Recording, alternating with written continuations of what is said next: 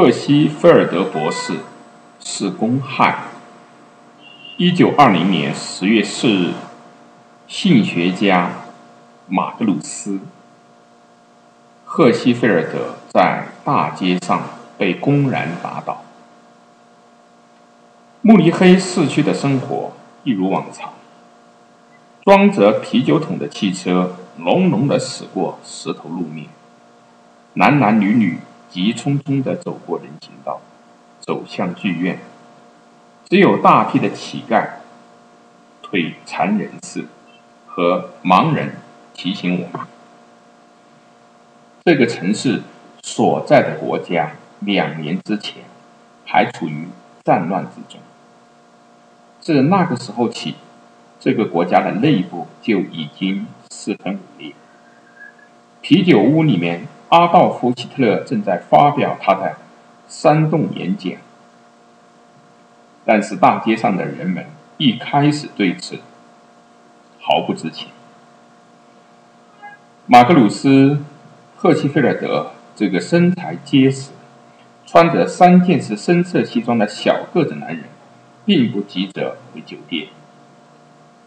他慢悠悠地享受着傍晚的时光，刚刚平静的接受了在音乐厅的演讲，他现在很放松。纳粹分子在音乐厅里面投掷恶臭的炸弹，但他已习以为常。三月在汉堡，他们就这么干过，但当时的捣乱分子被逮捕了，因为这位柏林医学的医生有法办审。虽然魏玛共和国有审查机关，但科学类的报告并不包含在。审查的范围内，这个戴着细金属框眼镜、上唇留着大胡子的男人，当然知道他被人憎恨，因为他的父母是犹太人，他也因此被当作犹太人。尽管他信仰社会民主而非上帝，还因为他公开讨论的话题在德国尚无人谈及同性恋。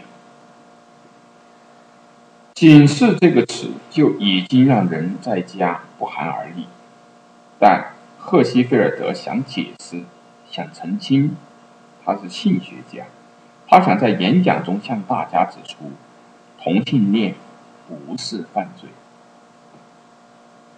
赫西菲尔德突然发现有人被他被人跟踪了，这些人不是在大厅里头恶臭炸弹的人吗？这时已经有一个人打上来了，接着是另一个。力气更大。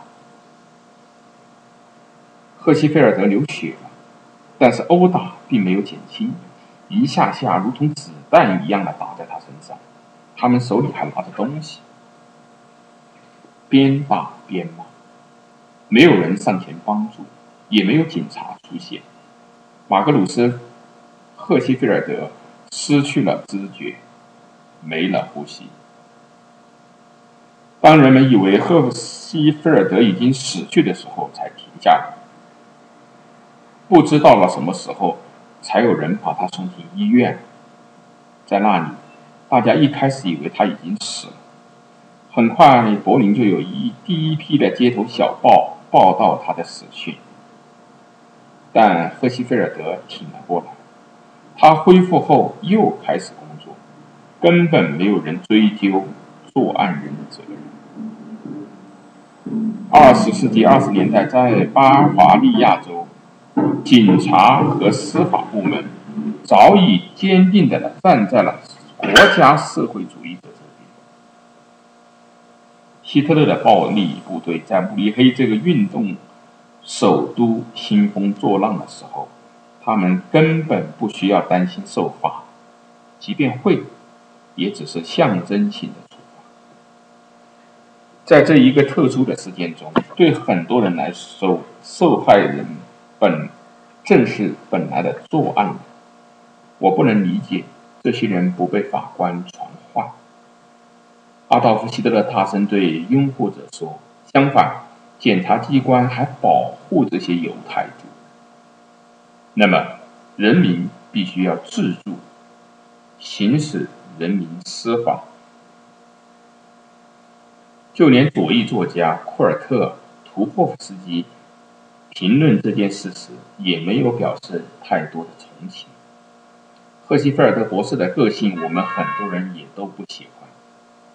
他继续写道：“庸俗的多愁善感，虚假的浪漫主义，伪学术，这些东西混合在一起，令人厌恶。”某个处男却把他们看作是对其生命的补偿，并且成为他作品和影响力的突出特点。赫西菲尔德的教育宣传片就是如此。我们绝对不会把这个男人尊为训教者。托霍夫斯基这样看其因果关系，他被打了。因为在这些小市民愚钝的大脑中，宣传教育影片、犹太人、普鲁士人、布尔什维克主义、达达主义、和平主义这些概念，和没有龙啤酒纠结成一团、解不开的线团。图霍夫斯基影射的那部宣传教育影片。是一九一九年由导演理查德·奥斯瓦尔德在马格鲁斯·赫西菲尔德的投资下拍摄的影片，名叫《与他人不同》，讲的是著名音乐家保罗·科尔纳从前因同性恋倾向被学校开除的故事。在一次狂欢节化妆舞会后，他带一个年轻的男子回家，至此被敲诈勒索。科尔纳一直在支付这笔钱。马格鲁斯·赫西菲尔德的演讲却给了他新的勇气。这次演讲在电影中也以少见的长度被记录下来。之后，科尔纳指控了。敲诈、勒索的人，但他对年轻男子的爱也因此被公之于众，受到社会的唾弃。最终，他选择自杀。图霍夫斯基所说的伪学术，主要体现在马格鲁斯·赫西菲尔德自1899年以来的中间阶段年鉴一书中。赫西菲尔德认为啊，中间阶段就是男人和女人都具有与自己性别相反的心理和生理特征，所有人都是如此，每个个体都兼具男性和女性的特点，在刻度量表上介于假设中的两个极端之间，即完全男性和完全女性，同性。情感只是这两种特点混合的自然结果。一些人多一点，一些人少一点而已。这样的思想在德意志帝国和魏玛共和国是精神炸药。男人必须是男人，女人必须是女人。毕竟几百年来，女人都被置于男人之下。如果中间阶段是连续的，那如何来解释历史？赫西菲尔德博士是公害，媒体这样报道，因为男人之间的友谊、理想友谊，与我们德国人拥有的最高贵的东西，都被这个希伯来医生给玷污了。时事评论家欧根·迪林在一八九八年这样说道：“其中体现出的是犹太人臭名昭著、如禽兽般的性贪婪。古罗马的历史学家塔西佗早已对其表示过谴责。现在又是什么情况？现在。”如果一个部长尝试拿同性恋这件事来敲诈绝对没有同性恋关系，甚至可能只是有同性恋倾向的政府首脑，那这个部长就必须离任。著名的性学家福尔克马·席古斯在新书中这样写道：“每年身着鲜艳服饰的人群都会穿过共和国的大都市，庆祝性别多元化的狂欢节。